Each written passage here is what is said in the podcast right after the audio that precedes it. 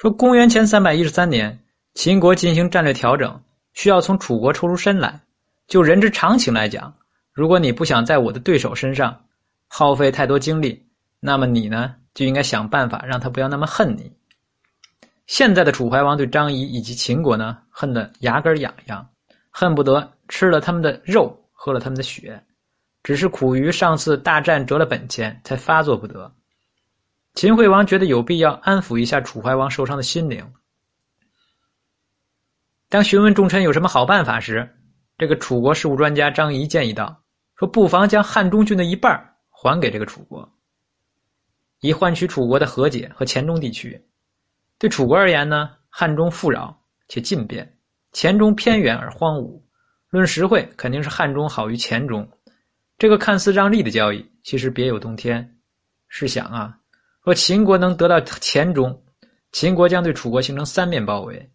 下次攻楚呢，将是更加的方便，这个更加方便快捷，而且途径多样。秦惠王表示同意，于是，一名秦使奔向楚国。表达了秦国的意思，不料遭到楚怀王的断然拒绝。难道是楚怀王受教训后长了能耐吗？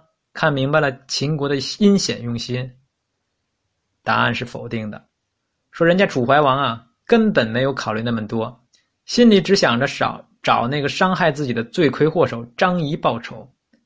楚怀王答复秦使说呀：“说谢谢你们的好意，如果秦王真想对寡人有所表示，就将张仪送交于我。”秦使将信带回，秦惠王召集廷议。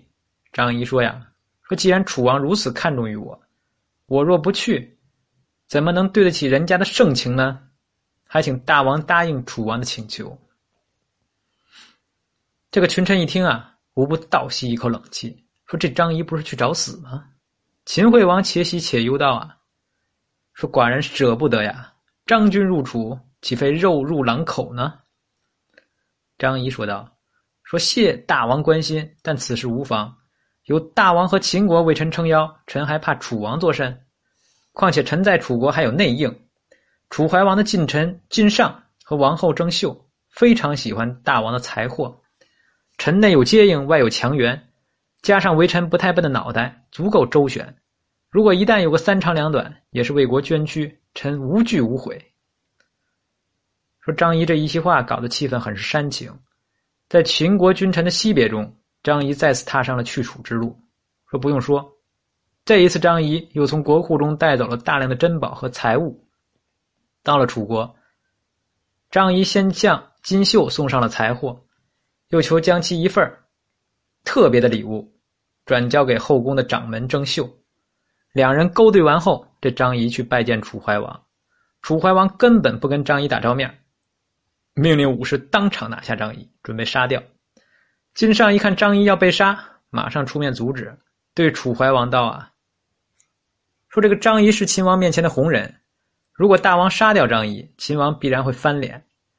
其他国家看见楚国与秦国交恶，又会幸灾乐祸的看楚国丢人。想必大王没有忘记去年的战事吧？”这楚怀王听金上这么一说，这心里咯噔一声，顿时没了主意。在楚怀王对该不该杀张仪拿不定主意主意时呢，金上急忙赶开展开营救。他找到了老搭档郑袖，也就是楚怀王宫中的当红宠姬，说道：“说大事不好了。”这郑袖一哆嗦，说：“怎么？”郑袖说：“呀，说秦王对张仪宠信有加，必然会全力营救。据说准备用六个县的土地和数十个秦国第一流的美女换取张仪。”大王那人您还不知道吗？他爱土地更爱美美人，必然会答应秦王。倒是这些绝色美女环绕在大王周围，夫人您哪里还有立足之地呢？这个郑袖神经啊，顿时拉紧，神色严峻，如临大敌。说对后宫的女人来说，争宠问题可不是一般的问题，需要以政治高度来对待。郑袖这个后宫丛林法则下的胜出者。精通一切生存斗争的手段，要哭就能哭，要笑就能笑。于是郑袖夜里不忘在给楚怀王带来快乐的同时呢，将枕边的小风吹起了。大王，张仪也只不过是为秦国做事，如果大王杀了张仪，秦国定会怒起倾国之兵攻楚。秦军的厉害，想必大王已经深有领教。楚国一旦再次战败，我们母子俩就算不死，也只能流落到南方蛮夷之地，在森林草丛之中苟且度日。是不是会落入强人之手，也未可知。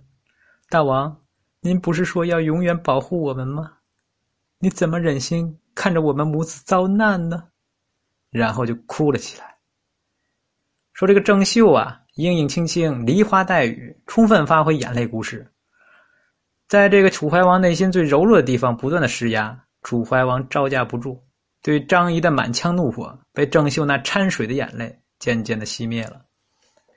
这个张仪呢，有惊无险的在鬼门关转了一圈，一切都在掌控之中。张仪来楚的目的可不是玩一把心跳，活下来这只是开始，接下来还要完成外交使命。这楚怀王释放张仪之后，又给予张仪张仪礼遇，说一旦能对话，这张仪的宇宙呢就立刻爆发了。说一条舌头，两根嘴片不费吹灰之力，就将楚怀王砍得晕晕乎乎，最后竟然与张仪达成了。联秦抗齐的协议，张仪还自作中间人，为秦国公使和楚国公使定下了一门亲事。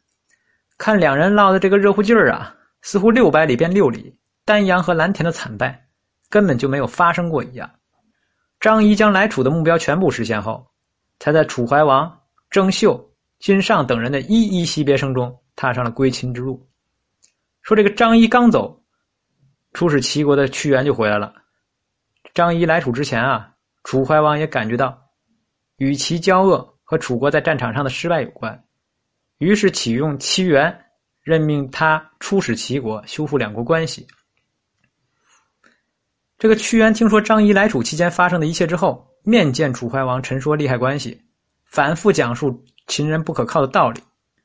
楚怀王自身没有辨别是非的能力，半信半疑之下。派人去追张仪，想要当面问个究竟。这张仪呢，知道楚怀王的为人，担心事后反悔，因此快马加鞭，早就跑得无影无踪。